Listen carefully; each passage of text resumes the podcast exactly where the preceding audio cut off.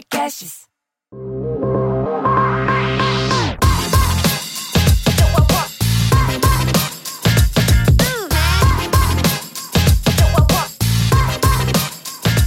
Olá, sejam bem-vindos ao Deep Growth, o podcast que aborda com profundidade o crescimento acelerado das empresas. Eu sou a Tayana Degmon, a Thay, e estou aqui com o Gabriel Costa, o mineiro. E aí, mineiro, tudo bem? Tudo bom. E aí, tá aí, pessoal. Bom, a gente tem o prazer aqui de receber hoje é, o nosso amigo Thiago Barra, fundador da Digital Forest, e com uma história super legal em dados. Thiago, seja bem-vindo. Tudo bem, pessoal? Obrigado.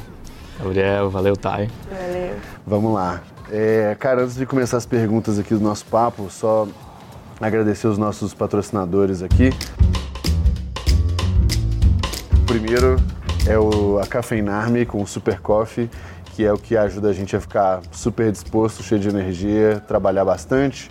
O segundo, o pessoal do Conta Simples, que é um banco digital PJ, é, facilita a vida dos empresários, empreendedores de um modo geral, com uma gestão é, financeira super simples, eficiente, com múltiplos cartões de crédito e para quem compra mídia, já falei isso várias vezes, é uma mão na roda. E o programa do Sebrae, né, o Startup SC, lá de Santa Catarina, que é um programa de fomento né, a empreendedorismo local, inovação local, que faz um papel super importante lá em Santa Catarina, né, com eventos, mentorias, o próprio programa de aceleração, enfim. E por último, agradecer a Informove, que é o escritório de arquitetura e engenharia, onde a gente está e cede o, espaço aqui para a gente fazer os nossos episódios. Bom, Tiago, vamos lá. Começa é, para o pessoal te conhecer um pouquinho e eu acho que daí já serve de gancho para várias perguntas que a gente quer fazer. Conta um pouco aí da, da sua trajetória e por onde você passou e o que, que você gosta de fazer. que o cara é veterano de dados já, já diz muita coisa, É. né? Da, da vanguarda aí. A vanguarda, tio de dados, né, quase.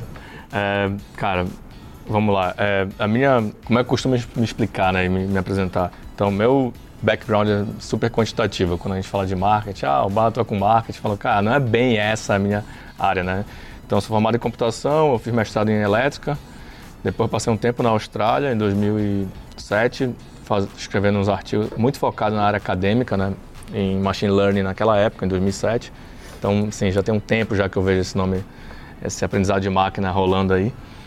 E voltei para o Brasil, e aí, na hora de sair para o doutorado, eu resolvi ficar no Itaú, que era algo que eu não sabia fazer, né? Porque eu tinha tava um tempão é, trabalhando na área de aprendizado de máquina, rede neurais e otimização. Mas uma pegada mais acadêmica. É, bem, não, total acadêmica na época. E, e aí eu poderia continuar fazendo algo acadêmico, né? Em outro país, que era, era Portugal na época, ou fazer algo que eu nunca tinha feito antes aplicado o que eu tinha aprendido na universidade, né? Acho que eu optei por essa e vocês vão ver que isso meio que passa, permeia pela minha carreira inteira, sabe? A hora de fazer esses grandes movimentos é onde eu vou para onde eu não conheço, tentar capturar mais coisa. Então no Itaú eu fiz isso, eu fiquei cinco anos no Itaú trabalhando com modelagem de dados, de risco de crédito também. Então, para quem é da área financeira, a parte de perda esperada, PD, LGD, AD, HAROC, toda essa parte que é um, são os parâmetros de riscos, a gente modelou lá. E aí chegou outra mega decisão que era ou eu assumiria a área de Big Data no Itaú, que era 2012, eu acho, por aí. E era uma área que estava embrionária, estava criando lá no Itaú naquela época. Ou iria para uma startup chamada de meio de pagamento, chamada Coin na época. E o, o fundador me chamou e falou, ó, tem três pessoas, vai ser a quarta, eu preciso que crie a área de crédito e analytics. Aí foi a primeira grande decisão que eu saí do Itaú, né? E assim, para quem já trabalhou em banco também, sabe que sair de um banco para uma empresa, uma startup, é zerar bônus, né? Não tem perder todos os benefícios que tem ali. Mas foi super importante porque a minha cabeça era como é que eu aprendo a viver numa empresa e não no mercado, que o, o Banco Itaú ele é um próprio mercado em si, né? Que é uma, e é uma super escola. Assim, o Itaú, é, para mim, é uma das referências aqui. Mas eu fui para essa outra empresa e comecei minha trajetória em startups. Né? Então, fiquei na Coin dois anos, depois fui para uma consultoria estratégica chamada Reimpact, uma belga, que também tinha uma é, super legal, galera. Fui para Empíricos, aí saindo da, da, da, dessa empresa belga, fui para Empíricos trabalhar na parte de dados, estruturar a área de dados da Empíricos, que também é um super aprendizado lá, né? É, acho que foi a primeira grande empresa de conteúdo no Brasil, se a gente for pensar né, monetariamente falando, como os caras cresceram, eles são super competentes também. Só que aí eu recebi a proposta de, com o Peter de ir para 99 e assumir a área de dados. E em teo, a teoria, né, a hipótese era construir o primeiro unicórnio brasileiro. Então, essa era a graça. E aí essa frase foi meio emblemática na época, né? Ninguém falava muito de unicórnio, ninguém sabia o que era isso, não sei o quê. Eu falei, pô, beleza, mas a área de dados reporta para o CEO direto. Assim, eu não quero reportar para nenhum C-level. Eu quero ser o próprio C, o C, né, o executivo que reporta para o CEO. Aí falou, tá, tá, valendo. E a gente fez essa mudança. Eu entrei em janeiro de 2017 na. na... É, até para, desculpa te interromper, mas até para não ter aquele efeito. É, é o viesado, é o viés. De pouca importância ou preso numa área específica, Filtros, né? né? É, é porque é muito, é muito, assim, como é que eu vejo essa área? Até fazendo um parênteses aqui, né? Mas toda vez que a gente cria uma área de dados, onde tu vais colocar ela é onde vai determinar a maior prioridade. Ponto. Né? Então, tem uma área de dados, uma área de analytics em marketing, ela vai dar mais para marketing porque você tem todas as suas metas atreladas a uma área de marketing. Então, você não vai focar em operações ou em produto, dado que as suas metas são baseadas em marketing. Né? Assim, se tiver uma, uma estrutura de metas muito bem definidas. Então, a ideia, acho que é muito mais ser total horizontal. E aí, por isso tem um grande paralelo com growth. Né? Assim, quanto mais horizontal a gente for, melhor nesse sentido mas também é um desenvolvimento. Né? Então eu fiquei na, na, na 99 em 2017, a gente vendeu para a China, eu saí, fiquei, aí eu criei a Digital Forest, fiquei três meses meio que num sabático assim, porque essa é uma época que poucas empresas sabiam criar time de dados escalar time de dados. Né? E aí eu estou falando time de dados, é as pessoas que trabalham em dados, igual como a gente fala de growth, que tem, cara, um criativo, né, o cara que desenvolve performance, um copy. Na época o pessoal falava, cara, tem um cara de BI. E o time de dados é um pouco mais complexo que isso, né? Então tem um engenheiro de dados, tem um engenheiro de machine learning, tem é. cara arquiteto. Então foi acho que 99 que a gente criou essa bastante puxado isso daí, essa mentalidade. E a gente foi, eu fui para começar a criar e dar consultoria nessas áreas. Quem queria criar um time de dados, como é que escalava? Eu falei com alguns, ClickBuzz, Doutor Consulta, Quinto Andar. Então eu falei muito com o André do Quinto Andar, então a gente bateu muito papo sobre isso e como estruturava times, né? É, e aí eu comecei uma conversa com o pessoal da RAP, que queriam que eu fosse assumir a parte de global de dados né, naquela época. E eu estava com o interesse de migrar, me aproximar mais para a área de, negócio, né, de ter um PNL. Aí, pô, mas por quê, né? Quando eu estava na 99, no fim da 99, assim, lá pelo último trimestre, eu herdei a área de CRM. E foi uma grande mudança de, de cabeça, né, de pensamento, porque na hora que tu tem o CRM, o PNL é teu. Né? Então a gente começou a ter uma. Então a gente conseguiu reduzir em 30% o burn per trip, que a gente chamava, né? que é o, o investimento por corrida, na 99 essa época, centralizando o orçamento. Então o orçamento não ficava mais nas cidades, uma parte do orçamento era local e outra parte era, era centralizado. Né? E nesse momento conseguiu, a gente conseguiu realmente alavancar todo o potencial de segmentação, de modelagem de churn, modelagem de retenção, tudo isso daí. E a gente conseguiu escalar e aí eu falei, não, nessa próxima, no próximo desafio, depois de ter criado esse unicórnio aqui brasileiro, o próximo desafio é ir para uma área de negócios, né? Então a gente ficou batendo papo lá na RAP.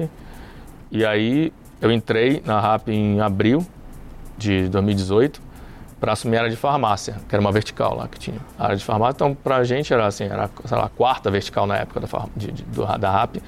E o grande desafio era fazer cross-sell, né? Então era fazer, mover as pessoas dos restaurantes para os mercados e para as farmácias.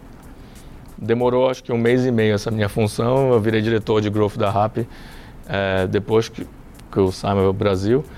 E aí liderei essa mudança também de, achei culturalmente, na mudança cultural do time de marketing, o time de growth, uma mudança mais data-driven. Que antes era uma mudança muito de, cara, vamos fazer essa peça, essa, é legal essa campanha, pô, esse evento foi super legal. Falei, cara, legal, mas o que quer dizer legal, né? Assim, quantas instalações teve. Pode, pode até ser legal. Pode, então, super, vamos, isso. Vamos, vamos quantificar legal. Quantificar, vamos quantificar o legal. E assim, e essa é para mim a grande sacada, quando a gente começa a juntar analíticos com o negócio, né? Assim, tudo dá para ser medido.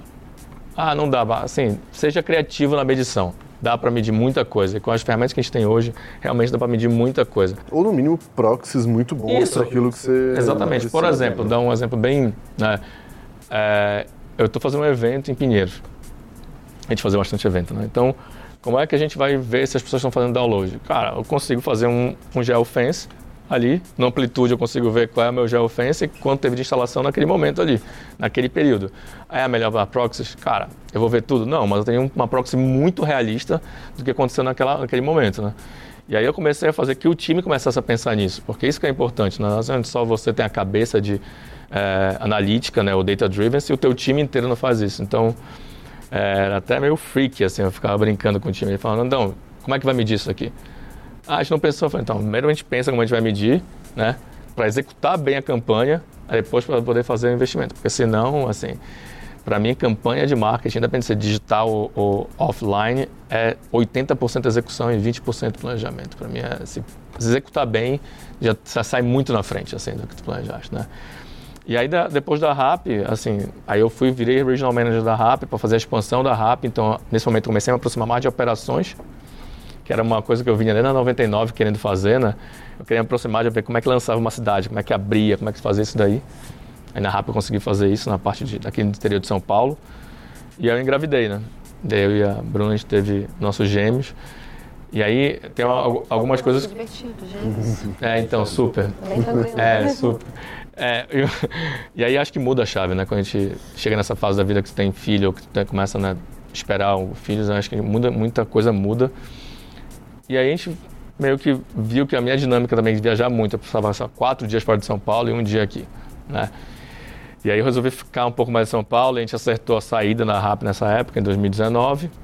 E aí eu falei, ah, vou sair para cuidar, ficar mais, mais perto da, da Bruna e da, da, dos meus filhos, né, que estão vão chegar. E aí eu fiquei em 2019 focado nisso, me associei ao CAPRA, que é um instituto de, de ciência de dados, e me chamou para participar com ele dos projetos. E aí eu comecei a fazer realmente o que o pessoal chama hoje em dia de profissional slash, né? Que a gente fala, cada um, você atua em vários projetos diferentes, dependendo da empresa que você trabalha. Né? Então, eu sou associado com Capra em projetos muito de cultura analítica.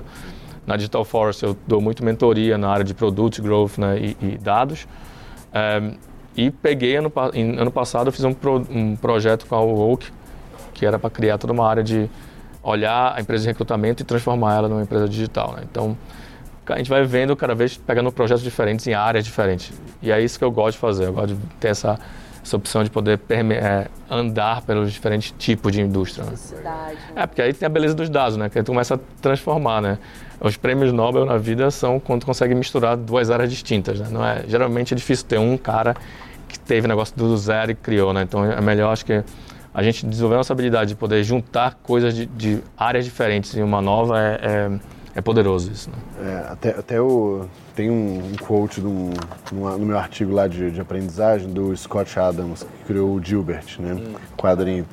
E aí ele fala um negócio muito interessante, que é exatamente isso, que é assim, é, você ser o melhor do mundo é bem difícil em alguma coisa, qualquer coisa. É, é muito, muito, muito, muito difícil.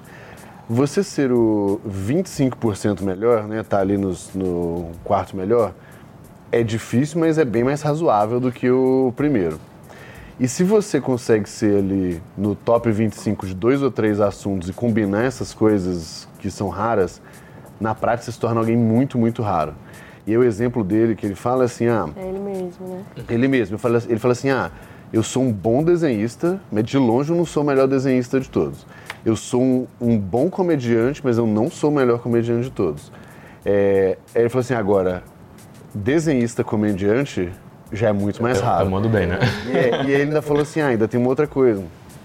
Eu tive uma vivência corporativa durante muitos anos. Então eu sou um desenhista, comediante que faz piada do mundo corporativo. Pronto, é uma, um negócio ultra raro. Dificilmente alguém vai conseguir competir com ele igual e nem precisa, né, na verdade. Isso tem muito valor. E aí, na prática, para mim é isso. Quando você falou que, que você quer sair ali da, da área de dados, né? Quando você foi sair da 99, é. na verdade, se não me engano. É, eu acho que sai um pouco do um pouco de um purismo analítico para um negócio do tipo, ok, na, e aí, e esse é. mês qual que é o impacto geral que esse negócio está fazendo? E quando você mistura isso com marketing tem um efeito, quando mistura com operação tem outro efeito, tá? Então é, é bem, bem legal e muito que a gente quer perguntar hoje é sobre um pouco isso, sobre essa cultura de dados de um modo geral, que é uma coisa ultra hypada e que pouca gente faz direito. Né? É, tem, tem uma boa referência assim também, que começar a olhar essa parte, é a Casey, né? Lá do Google, é Chief Decision Officer do Google. Assim. Ela é, assim, vale muito a pena como referência.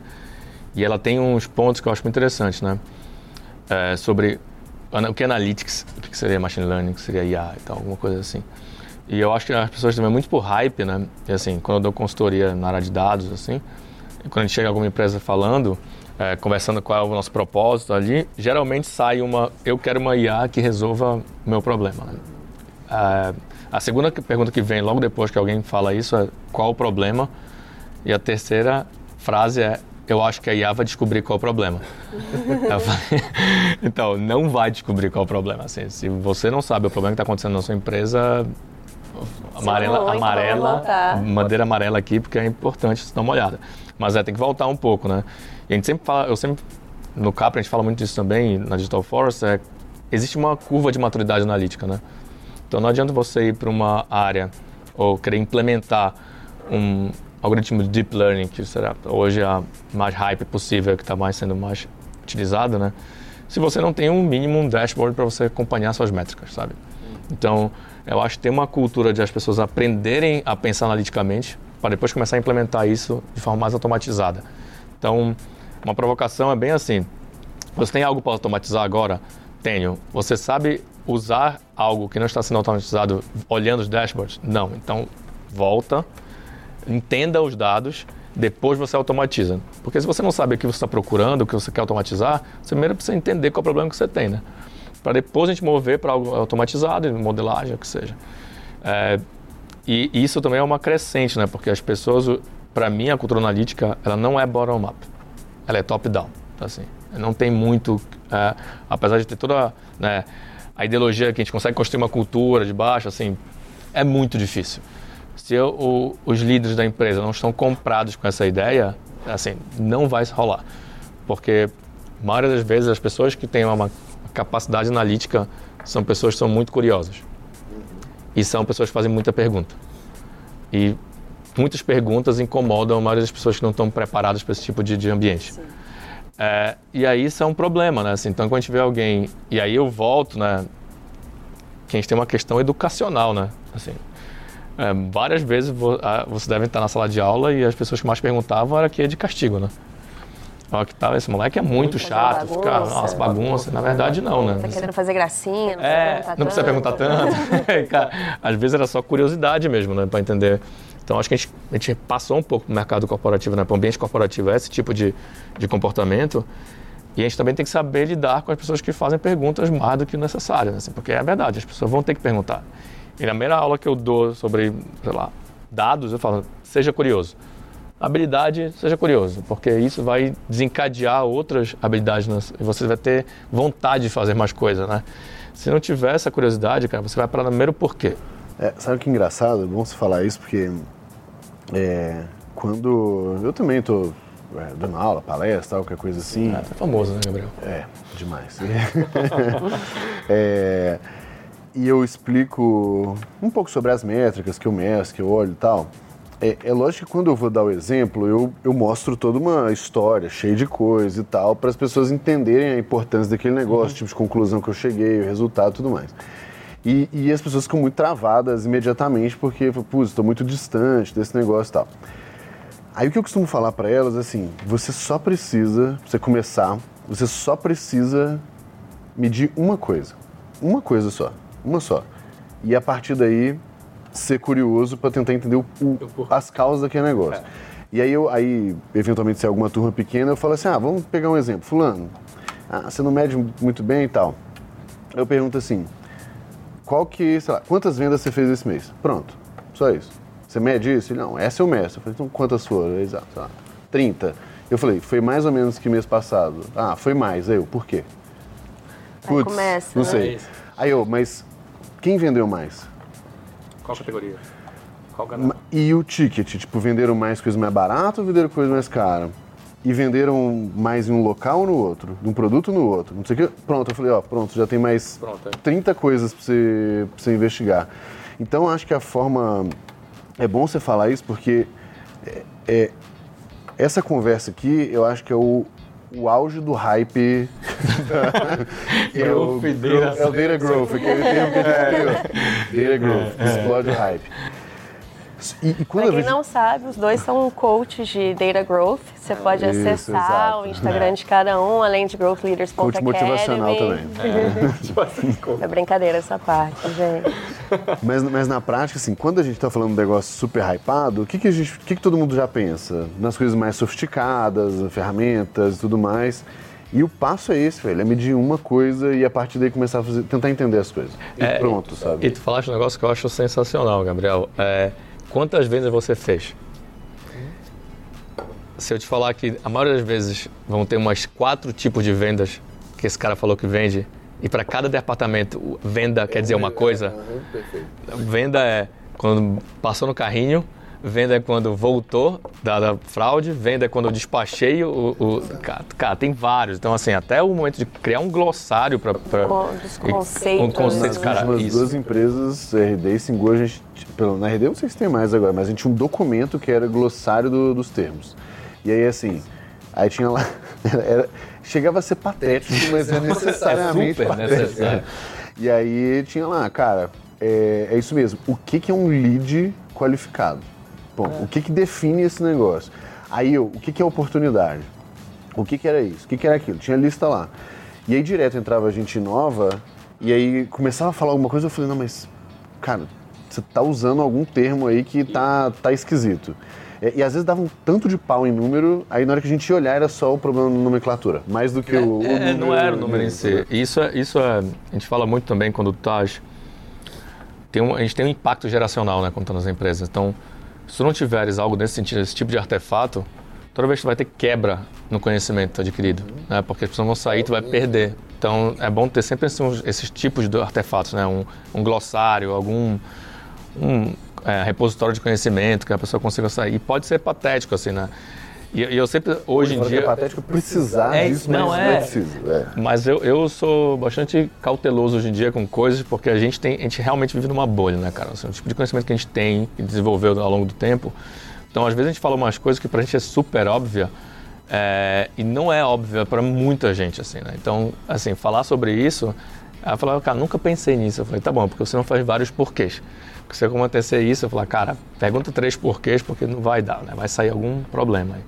Na Max a gente tem esse probleminha também, agravado porque nenhum dos fundadores ali, nem dos atuais diretores é do mercado aéreo, né? Então os nomes são inventados pela gente. E aí, conforme a gente foi crescendo, veio gente no mercado aéreo. E aí, por exemplo, tem uma menina de pricing que é da minha equipe, que é a Kelly, super querida, que quando ela entrou, cara, o tempo que eu gastei explicando, porque a gente tem um conceito lá que é passagem, Aí a gente tem transação, que pode ter mais de uma passagem, e a gente tem um order, que pode ter mais de um transaction. e aí, pra ela, é tipo segmento. não sei- Aí ela fala assim: não, mas passagem é segmento. Eu falo, cara, não, passagem é uma ida, uma volta. Não, mas e se tiver escala? É, uma passagem. Não, mas isso são dois segmentos? Falo, cara, não, então vamos fazer uma listinha? Aí a gente fez assim, ó, isso aqui, isso aqui, isso aqui. E ainda tem algumas coisas que hoje ela fala assim, ah, não, essa transação teve dois passageiros. Eu falo, não, é duas passagens. A gente ainda fica... É, no mercado é diferente. Agora, deixa eu te perguntar uma coisa. Você estava falando dessa questão de aprender a pensar analiticamente, né? E que a cultura analítica tem que ser top-down. Acho que a grande pergunta é como. Co- Como que você ensina a pensar analiticamente ou como que uma empresa pode fazer essa transformação, ensinar o time a pensar analiticamente? Sabe que tem a minha mudança da área de sair de área de dados, mudança não, mas agregação, né, de sair da área de dados e ficar mais próximo da área de growth, por exemplo, eh, ela foi relativamente fácil, dado que o framework que a gente usa, que eu usava nessa parte analítica e começou a gerar no growth hacking, é super parecido. Que basicamente é aplicar um método científico. Então, para mim, eu falo muito isso, assim, é até chato, assim, toda vez que eu falo sobre isso. Mas é assim, para mim é gerar hipótese, tu vai gerar o experimento, refutar ou testar a hipótese que seja e escalar ou não, né? a- é, o teu evento. Quando tá na literatura, na, na academia, na verdade, você publica o artigo. O final é você publicar o artigo, né? Na agente de mercado corporativo, na verdade, o final é você escalar ou matar uma, um experimento, né? Você aumentar ou não aquela participação. Então, eu acho que tem muito das, das pessoas começarem a pensar analiticamente. Eu dei uma aula pouco tempo atrás sobre aprendizado de máquina e eu falei para um, um grupo de líderes de uma empresa, eu falei, se vocês, se vocês saírem daqui pensando em matrizes, eu ganhei meu, meu, minha aula. E na verdade é super simples, assim, não é muito sofisticado, mas quando a pessoa pensa em algum modelo estatístico, ela tem que entender que vai entrar dados aqui, a gente vai processar de algum jeito aqueles dados e vai sair uma, uma resposta. Né? Então, como a coisa é feita aqui dentro, tudo bem que vai depender de tipo de, de modelo. Mas, assim, é shit in, shit out, sabe, cara? Entrou coisa ruim aqui, vai sair coisa ruim lá fora. Então, não tem muito que... Porque muitas das vezes também, quando a gente fala de pensamento analítico, as pessoas vão para esse lugar, né? Ah, então vou ter que usar um modelo matemático. E, na verdade, não. Volta um pouco para trás e começa a fazer as perguntas que o Gabriel acabou de falar, cara, por que essas coisas acontecem? É, se é isso, então vou falar assim, eu assumo que isso aqui é verdade. Vamos testar. E muitas das vezes a pessoa não consegue construir a hipótese. É. Que a hipótese, às vezes, a pessoa quer fazer uma pergunta. Hipótese nunca pergunta. Hipótese é uma frase. Né? A hipótese é, isso vai acontecer. Ela pode não acontecer ou ela pode acontecer. Né? Então, assim, é, vou ter... É, é, pode dizer, se eu fizer isso. Isso. Eu, se eu fizer, então, é isso, né? Assim, poxa, mas e se? Não, não tem e se, pessoal. Assim, eu vou fazer isso daqui. Vou fazer isso. Pode dar errado. Tudo bem, deu errado. A hipótese foi refutada, né? que negócio não existe, né? Então, acho que é seguir essa, um pouco dessa linha e ser xiita e cartesiano, sabe? Assim, siga, assim, segue o frame para poder tentar. E aí depois pode flexibilizar, mas acho que tem que ser tem que manter essa disciplina do framework, sabe? De manter essa metodologia, porque aí depois você vai adaptando para o seu, seu ambiente. Mas tem que começar a criar hipóteses, vai gerar o experimento, vai fazer as análises, depois vai escalar ou matar o experimento que está fazendo, né? Então é muito desse, desse tipo de... E também tem a questão, né? Tem três grandes paradigmas quando a gente fala de dados, tá? É, um é que a gente chama de data-driven, que é o que a gente está falando aqui, né? Então, o que é uma empresa data-driven, na minha... O jeito que eu explico isso é é o último estágio. E quando a gente começa a automatizar coisas a partir de dados, tá? Então você deixa algoritmos rodando, então realmente você consegue ser drivado pelo dado. Você não tem opção. Você vai deixar as coisas rodando. Uber pricing do Uber, um exemplo, tá bom? Isso é um, um processo data driven. Porque ele, oferta e demanda, ou 99 que seja, oferta e demanda, ele vai setando o preço da corrida. Isso para mim é um processo data driven. É, no outro extremo, tem um processo que a gente chama de data, é, data inspired, é, inspirado pelos dados. Esse é o mais perigoso, porque esse é o que mais acontece nas empresas, que é, é o seguinte, você vai chegar na empresa e eu vou, vou pedir para ti, tá, ou para Gabriel. Então, eu preciso fazer um estudo aqui e eu acho que vai dar 20% esse número. Aí vocês voltam com o estudo e falam, então, deu 2. E aí eu vou voltar e falar assim, mas você usou aquele filtro? Mas será que não tem essa categoria? Mas será que você não... fazer chegar no 20. Aí você chega no 20. Você, chega, no 20. Eu, eu, uma das coisas que eu falo, um dos princípios de boas análises que eu falo nos no meus conteúdos é de ser humilde, porque se você torturar, os dados confessam. Sempre confessam. Então é assim, se você vai querendo provar alguma coisa, ou negar. Ou, ou negar. É, é, não, é provar, provar, é, provar é, assim, é, chegar a alguma conclusão específica. Vai acontecer. É só uma questão de você é, ser manipular. bom manipular dados. É exatamente isso. isso. E, e, o problema é que, eu acho que é uma, uma cilada, mas assim, quanto melhor você fica nesse negócio, e aí, genuinamente mesmo, uhum. é, você tende a ficar mais arrogante, você tende a achar que você acerta cada vez mais.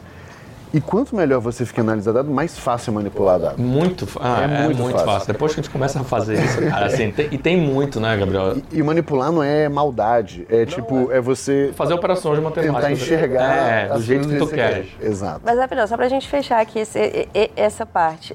Você estava falando dos dois extremos, né? Data-driven e, e data-inspired. Inspired. É. E aí tem, tem um meio. Ah. o, o que termina... Qual é o problema também do data-inspired? É que tu confirma o teu viés de confirmação. Né? Então, tu tende a ter mais viés de confirmação porque vocês querem chegar, né? As pessoas querem chegar no número dela.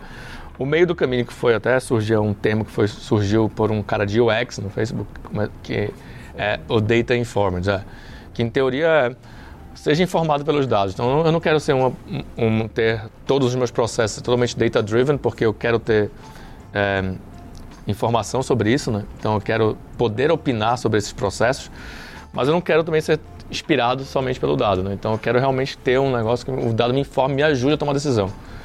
Porque também tem essa, essa falácia, né? Assim, o dado não vai tomar decisão por ti. Quem toma decisão são os seres humanos, né? Então se você chegar na parte data driven, tudo bem. Você já passou por aquela fase. o suficiente é. para chegar lá. Em teoria, sim, né? E aí eu vou pegar uma piada. É, tem uma cilada que eu, eu falo muito na minha, nas minhas aulas, que é o que aconteceu, por exemplo, com o Netshoes, né? Quando teve a queda da Chapecoense. Você lembra desse episódio trágico que aconteceu no Brasil?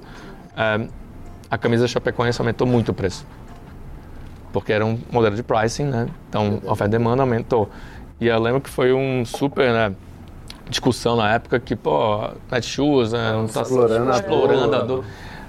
Era data driven, é total data driven. Assim, não tinha. O que aconteceu foi, eles não tinham pensado que poderia acontecer um caso desse, evento, um evento. e aí então, eu, ele volta um passo para ser data informed aqui e para depois pra você poder, tomar uma atitude é. sobre isso e, não, e conseguir criar mais camadas para tu poder ir para data driven né então coloca um cap aqui esse cap é o cap moral ético sei lá que vai colocar aqui para não ter esse tipo de de culpa, né? Nem que seja do tipo, cara, independente do motivo, se bater X%, aparece a, a, bandeira vermelha e eu vou olhar o negócio ver se faz sentido. É, vai, vai ter um, um double click ali, né? É, é, porque a gente não pode achar também que a gente já vai conseguir prever todas as situações. Então é muito, é muito mais sobre Colocar entender um os limites. Tipo e... É, e aí entra um pouco também no que você falaste dos porquês, né? Porque quando bater ali, qual é a segunda pergunta? É Cara, por que bateu? bateu? E aí tu vai começando, aí começa a criar as novas camadas pro processo data driven, que é, cara, agora viu, se bateu aqui por conta disso. Então tem que colocar uma regra, alguma coisa que consiga ajudar, né? Que, que é um problema é, super constante em machine learning também. Super. Se você ensina errado, né, as conclusões vão, vão ser dali. É, então... tem, tem, tem vários cases assim, bizarros assim, de, de então até com a alcunha da TAI, assim, tem um famoso da Microsoft que aconteceu isso, né?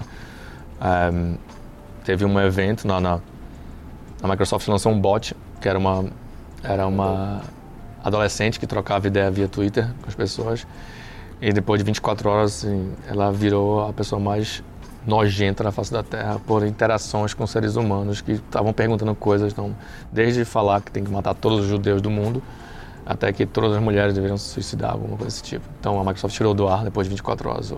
Porque foi Porque claramente ensinada, ensinada grupo. E assim, é 24 horas com a sociedade. Então, assim, cara, olha o que a gente está indo, pra onde a gente está indo, né? Assim, é meio bizarro. É, é, é, que esse tipo de experimento ainda é, tem, tem os trolls, né? Que, tem, tem os trolls. Que né? entendem que tá, né? Ah, beleza, vai ter esse teste aqui.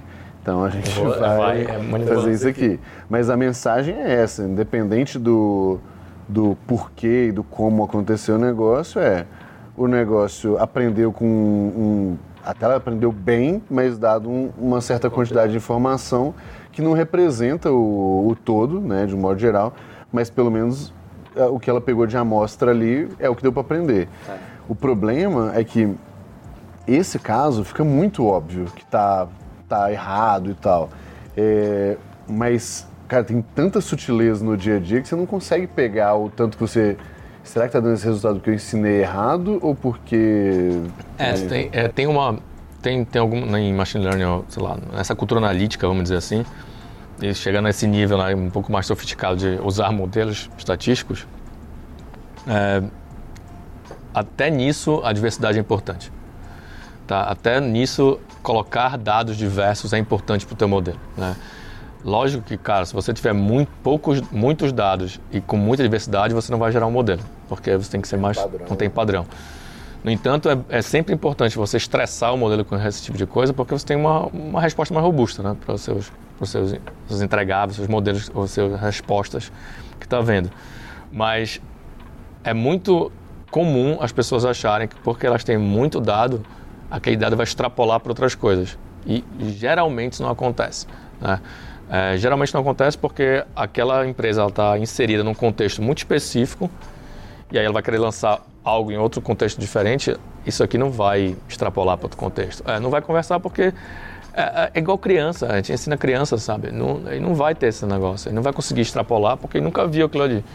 Então, lógico, a gente está chegando no nível, cara, deep learning agora, que a gente começa a gerar coisas novas, né? Então, são as redes generativas, cara, tem umas coisas absurdas acontecendo, assim desde o, o, Elon Musk né, investe numa empresa chamada OpenAI e cara tem umas coisas agora saiu o Dell E que é um algoritmo generativo que eles combinam imagens assim.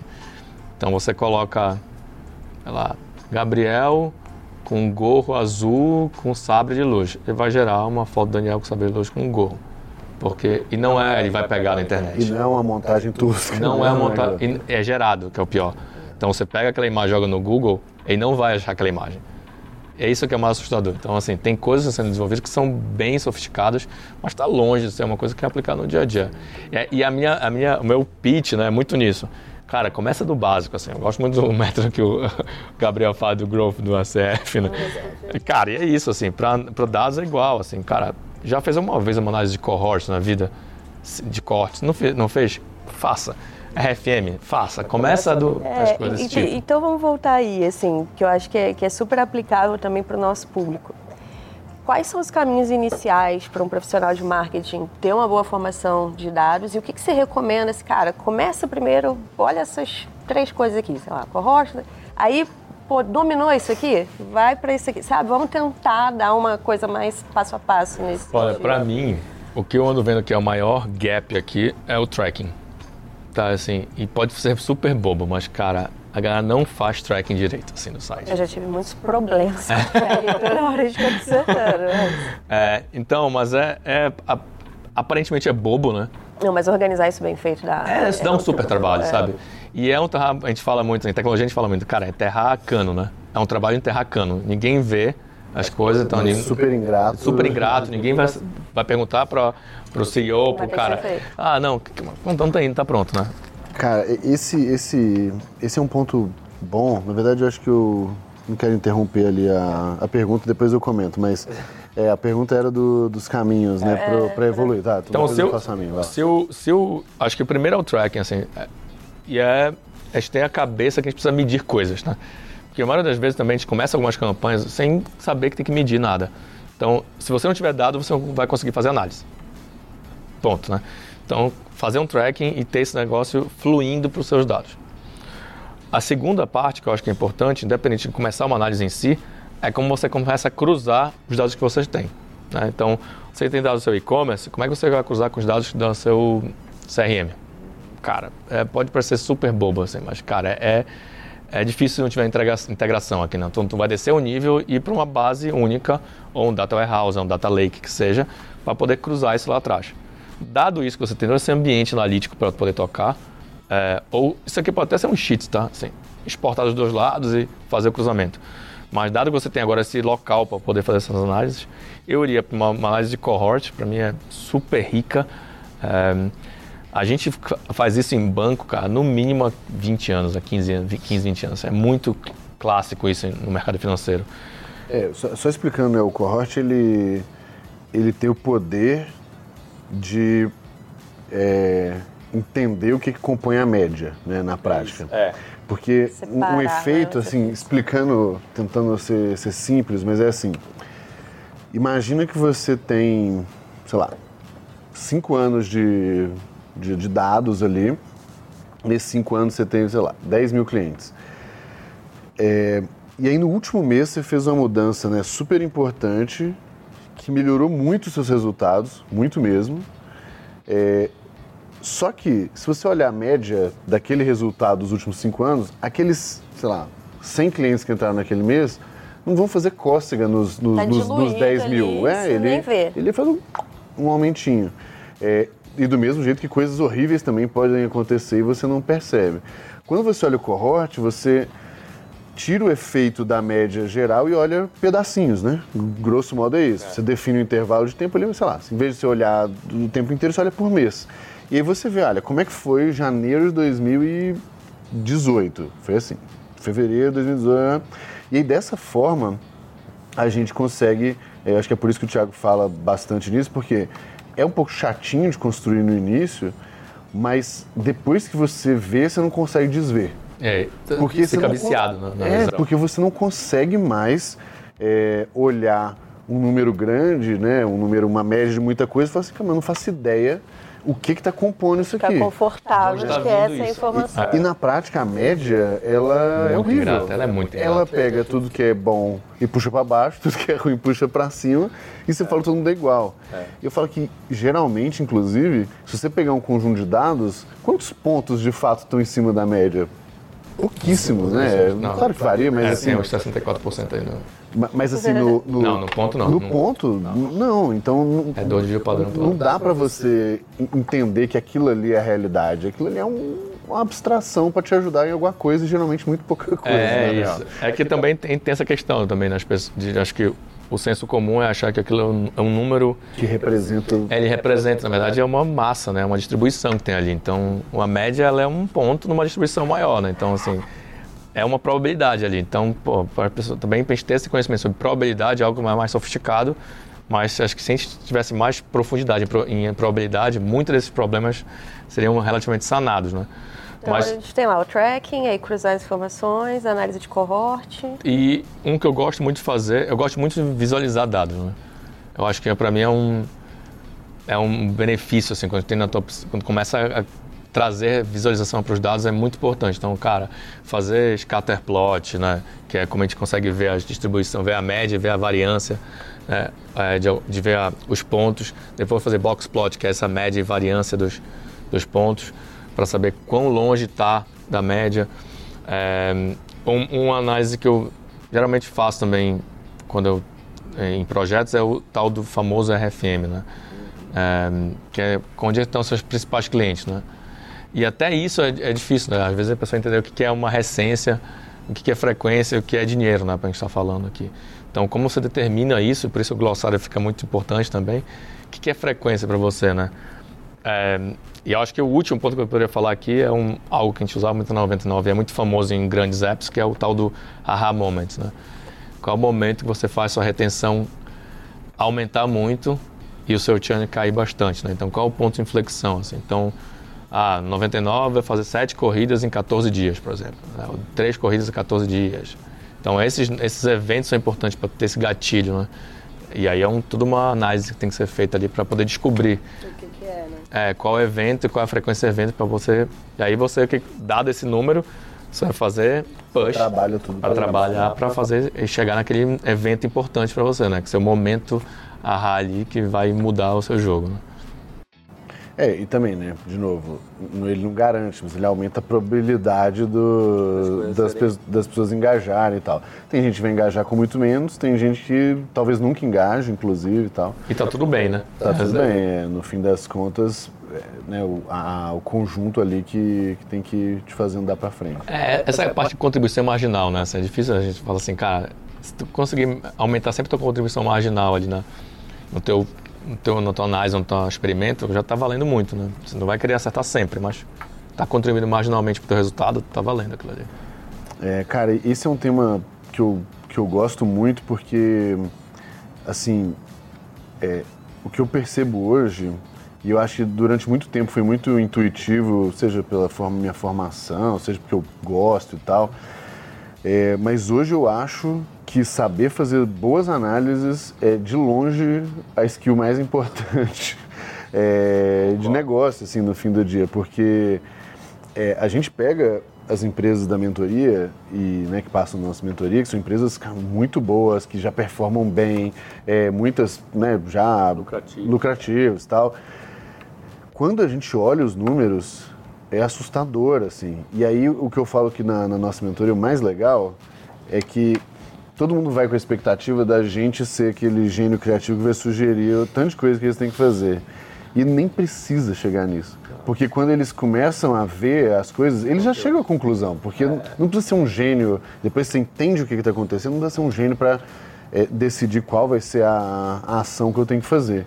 Muitas vezes o maior dilema é tipo, putz, eu estou entre duas coisas grandes aqui, sendo que qualquer uma vai, vai dar boa, sabe? Pegar para É, o, que fazer. dá, o que vai dar melhor do que a outra, né? Esse que é o- É, mas ainda assim, Já tá tudo bem. tem que fazer. É, é, faz, faz uma das duas ali.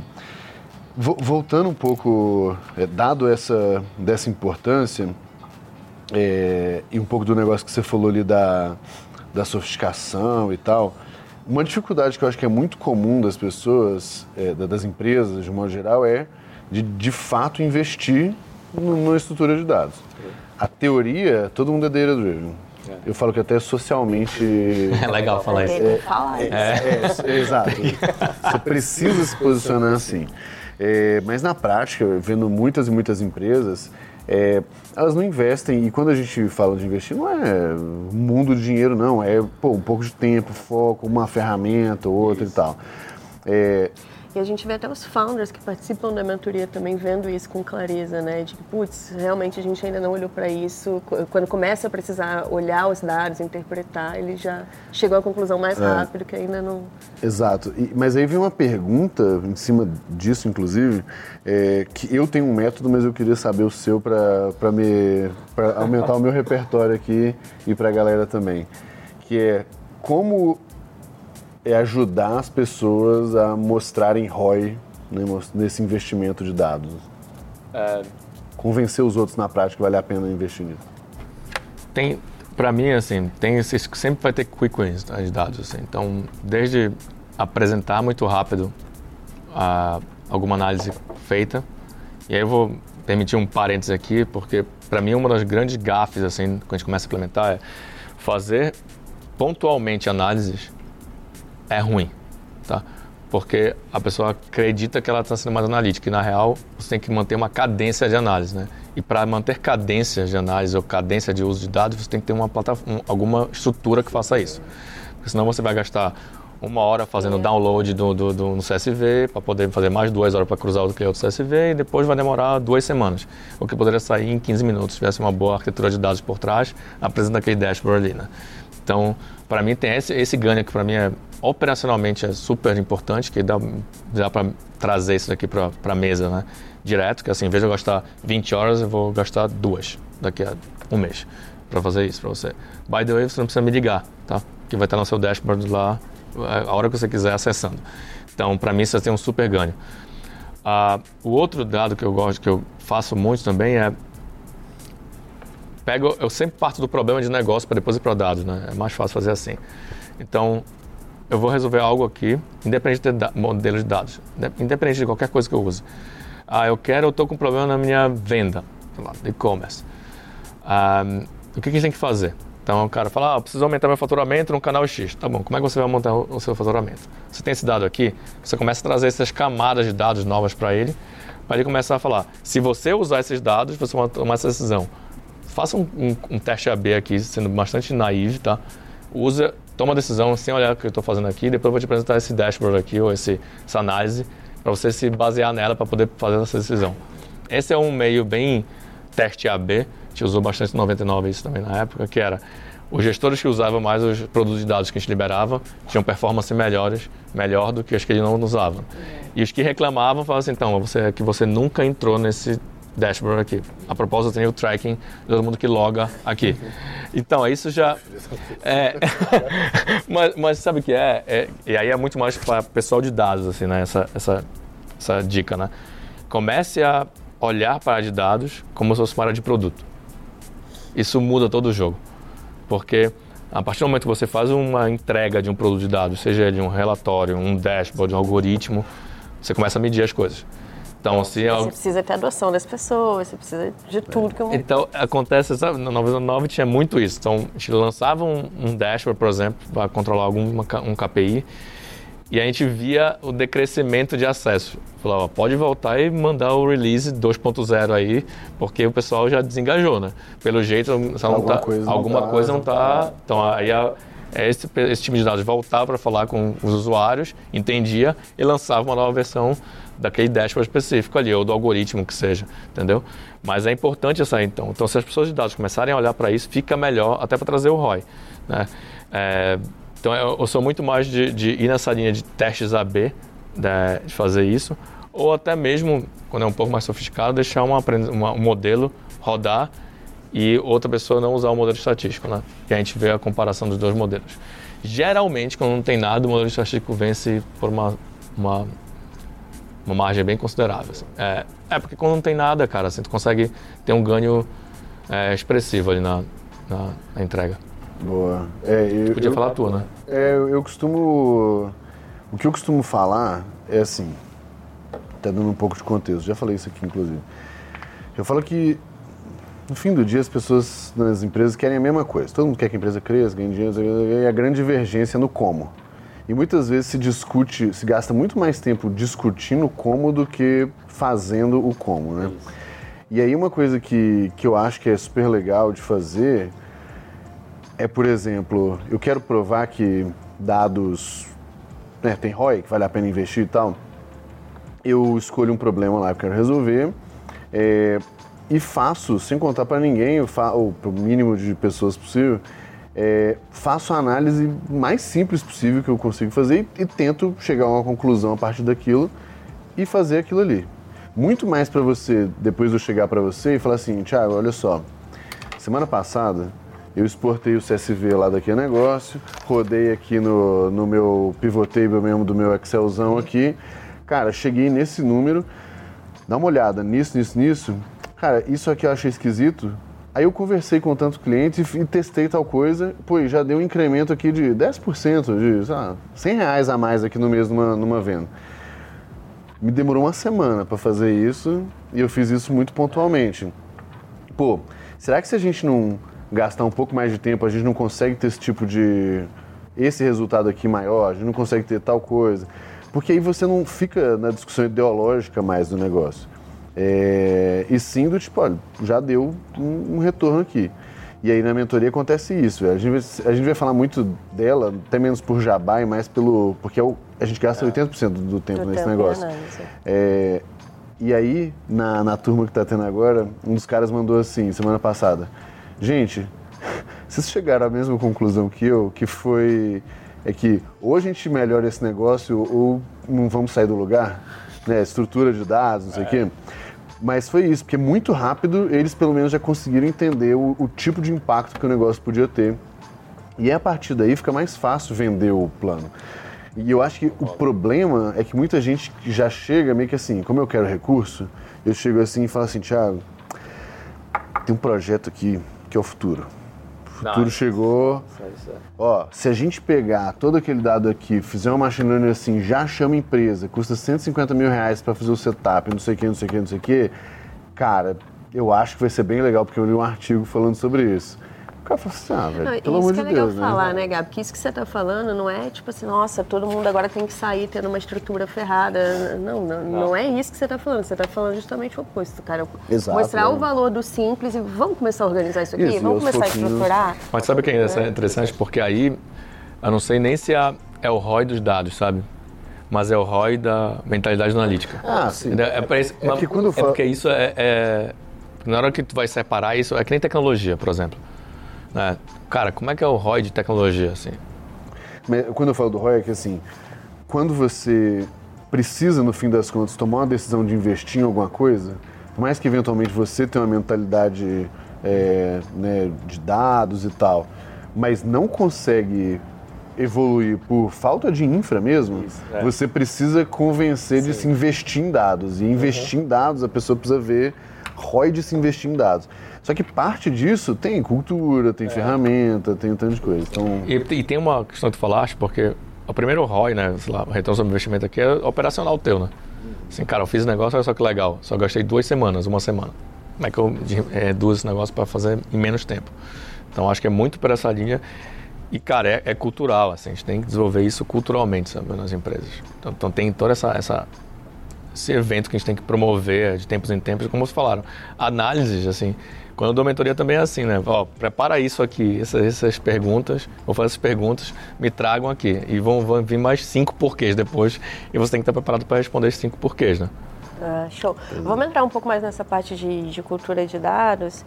É, só antes queria dar um recado para quem está ouvindo a gente, né? Se você estiver ouvindo em alguma plataforma de podcast, entra no YouTube também, procura Growth Leaders Academy, que agora a gente tem um canal com, com os vídeos aqui e várias outras coisas. É, e seja no YouTube, seja no podcast, acessa também growthleaders.academy, que vocês vão ver as opções para ter acesso a todo o nosso conteúdo extra. Então, as perguntas que a gente vai fazer aqui, que são só para quem faz parte da, da comunidade, do GLA, a gente tem também curso, tem opção de mentoria, tem algumas coisas bem legais.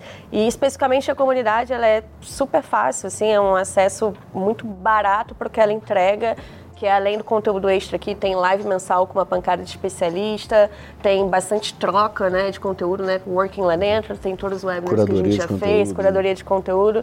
Então é um pacote realmente muito interessante.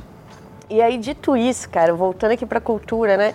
Então, beleza, a gente já sabe que tem que ter essa cultura, que tem que ter pensamento analítico. O que, que você acha que são os fundamentos e comportamentos essenciais, então, para a cultura de dados funcionar, rolar numa, na empresa? É, o que, que as melhores empresas, talvez, que, que você já viu, que estão aqui, pelo menos no Data Informed, têm em comum? Eu acho que tem uma...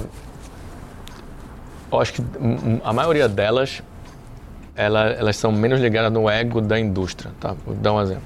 O Airbnb é super data-driven. Para mim é uma ótima referência assim, de empresa. Uma que eles criam produtos de dados e disponibilizam para a comunidade. Então, cara, é absurdo o que eles fazem né, para a comunidade de, eles de dados. escola também, é, interno, é, foi? É, é, isso tem uma cara, assim, Airflow é algo que a gente usa para orquestrar, foi criado por eles, assim. O Superset, que é um, é criado por, por eles, né? Então, tem várias ferramentas que são criadas por eles. Mas qual é interessante, né? Eles não eram da área de, de hotel, né? O Airbnb. Então, eles não se apropriaram, assim, ah, a gente sabe muito sobre isso. Na verdade, não, né? Então, como eles não sabiam muito, eles tinham que se... Tiveram humildade. Humildade para o cara, saber como é que eu vou... E como é que eu descubro isso? Experimentos, né, que vão testar e muito dados que eu vou ter que ver. Então, muito que o Gabriel falou ainda agora é de desconstrói essa tua... A, lógico, é muito importante o conhecimento que você tem a priori, mas você vai ter que desconstruir porque o mundo que está mudando agora, né, digitalmente falando, é muito acelerado. Então, está reconstruindo várias, várias coisas que tinham antigamente, né? Vários modelos de negócio estão sendo reconstruídos de uma forma que você não sabe como é que era, o que era antigamente não vai ajudar agora. Então, acho que desconstruir um pouco desse seu conhecimento é, prévio que você tem é, é um, uma beleza, assim, para uma empresa. Então, eu poder aprender, né? Então, ter a humildade de poder aprender com os dados que estão vindo. A segunda, quem já falou antes, é para mim tem que ser curioso. Né? A pessoa que não for curiosa nesse sentido, ela não vai dar o segundo passo. Né? Então tem, eu vou perder a dado que eu não que eu estou perdendo a minha sendo humilde e tendo agora é, ser curioso, eu tendo a mover para um caminho meio nebuloso e começar a descobrir, né? É, os insights que tem. É, terceiro, eu acho que esse daqui não é um caminho de uma pessoa, sabe? Assim, a cultura de dados é algo que tem que você tem que ir contaminando mais e mais pessoas na empresa. Então não adianta o cara levantar uma bandeira com um projeto de data lake, data warehouse, que vai conseguir mudar o mundo, que vai demorar dois anos. Cara, isso nunca dá certo, assim. É igual projetos, sabe, de implementação de RPs, né, sabe, cara, de gringo, né? Demora cinco anos, cara, não vai dar certo isso. Nos cinco anos é outra empresa, né? Daqui a dois anos é outra empresa. Então, eu acho que a história de você ter um, um, um core muito forte, né? um centro de um time muito forte que se possibilite a contaminar as outras partes da, da empresa é super importante, né? E não ter um time de dados que é só eles que fazem as análises. Ser um, um time que democratize esses dados. Então, seja o time que dê mais acesso para as pessoas, ensine as pessoas a trabalhar analiticamente, e não seja o time de inteligência, né? o time de BI, porque acontece duas coisas com isso. Uma, todo mundo começa a te odiar, porque a, a, princípio é igual o time de inovação, né? Parece que ninguém inova na empresa quando tem um time de inovação e um time de inteligência, um time de dados, parece que ninguém usa dados a não ser aquele time. Então é ruim, né, para a cultura. E segundo, você vira um gargalo de muita coisa. Porque todo mundo vai ter que pedir para ti algumas coisas e você não vai conseguir dar o teu teu throughput ali, né, não vai conseguir não vai dar certo, porque você não consegue entregar na mesma velocidade que as pessoas começam a entender que dados é importante. Tem, tem um terceiro, terceiro problema aí, na verdade, ainda, né, que é o, a falta de especialização, assim, de, de contexto, né? Então, quando eu tenho alguém no marketing fazendo uma certa análise, ele tem um determinado contexto para aquilo ali. É, alguém em vendas tem outro, alguém outro tem outro. E aí, quando eu tô super genérico, é meio que eu, eu faço um pedido que você até cospe os dados ali, mas talvez tivesse formas muito melhores de se, de se chegar no mesmo lugar, ou até melhor, em lugares muito melhores ali, né? Na 99 a gente fez isso, né, cara? Assim, a estrutura do time da 99 de dados era um time muito focado em capítulo. Né? Então, o, o, time de dados era um time de é um capítulo de dados. O que isso quer dizer, né, no modelo de Agile e tal? Então, é uma tribo ali. Então, mas eu colocava parte dos nossos times dentro de cada área, né? Então tinha um pessoal de marketing, de, de dados alocado em marketing, pessoal de dados alocado em produto, em operações, em fraude. E, e que eu, respeita uma, uma... Que respeitam, é. Aí tinha um chapter lead, que no caso era eu, que juntava as informações, né? Então tinha um time central que respeitava e tinha um time lá nos clientes, vamos dizer assim, internos. E aí na sexta-feira todos voltavam para o mesmo ambiente para a gente trocar experiência nisso. Então era exatamente uma consultoria interna. Né? Na, durante a semana eles ficavam nos clientes e na sexta-feira a gente voltava para discutir os aprendizados que a gente tinha. Então, quem fazia uma coisa em fraude, às vezes usava um dado, falava, cara, poderia usar esse negócio em outro lugar. Então, é, foi muito rico esse daqui, né? Assim, foi, foi muita troca interessante. E aí é isso, né? É, as pessoas de dados também têm uma transformação importante, que é eles entenderem que eles têm que democratizar e menos centralizar. Porque se você, a gente for voltar, sei lá, uns 10 anos atrás, os líderes de dados eram os caras mais importantes da empresa, porque eles sentavam no banco de dados e falavam, eu vou deixar verdade, que, né? quem é que eu tem acesso? Eu vou dar o acesso ao banco de dados. E assim, não faz nenhum sentido isso, na verdade, né? Assim, o cara, na real, está se matando fazendo isso. Porque ele vai não vai conseguir entregar, basicamente, o que ele vai precisar fazer, né? Então, eu acho que é nessa linha, né? Acho que humildade, curiosidade e escala, né? democratização dos dados aqui, eu acho que é importante.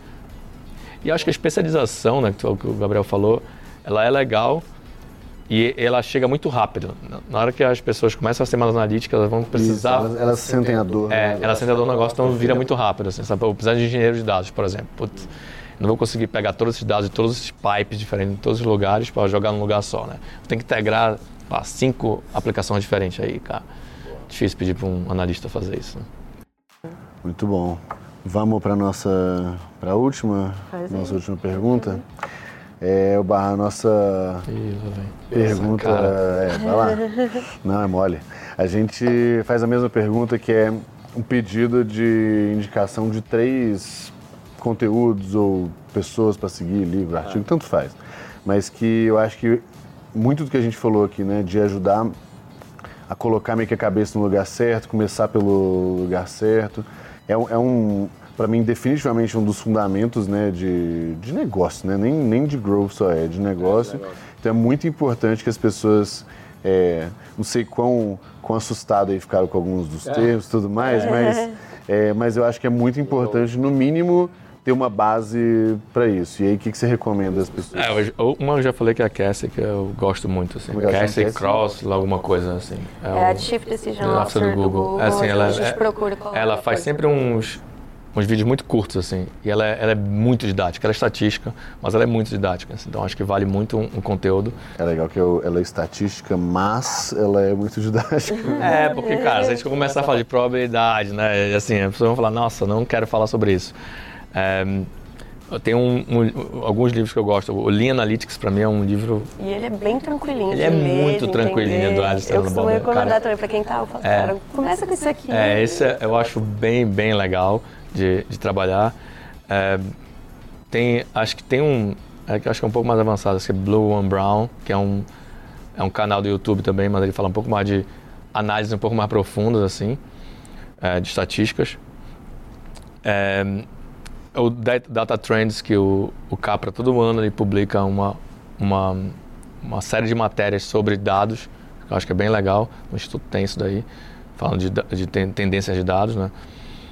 É, e, cara, tem, tem acho que, acho que para traduzir, assim, acho que a Cassie é a, a melhor dela, assim, sabe? Pra, e tem um cara, tem um, aí a gente começa a entrar, porque dados tem muito perto de tecnologia, né? Eu, eu sigo, tem um canal, a minha até vou falar, que é a PG Dinâmica, Programação Dinâmica, que é uma galera que está fazendo um conteúdo super fácil, entregando Python, muito simples, né? É, e está fazendo visualização de dados, uma, cara, com uma linguagem muito acessível. O nome do canal é PG Dinâmica? É, PG Dinâmica, é Programação Dinâmica. É bem legal, assim, eu nem falei com eles, vou até dar um ping depois para avisar. Mas eles são gente boa, assim, entregam uns cursos legais. É, porque acho que o desafio nosso é, como é que tu pegar algo muito complexo, né? Simplifica. E, cara, simplifica e fala, cara, é, é, é, por aqui que a gente vai, sabe, assim. Vai, vai caminhando aqui que o negócio vai dar certo depois, assim. Tem, então, tem essa essa frente aí.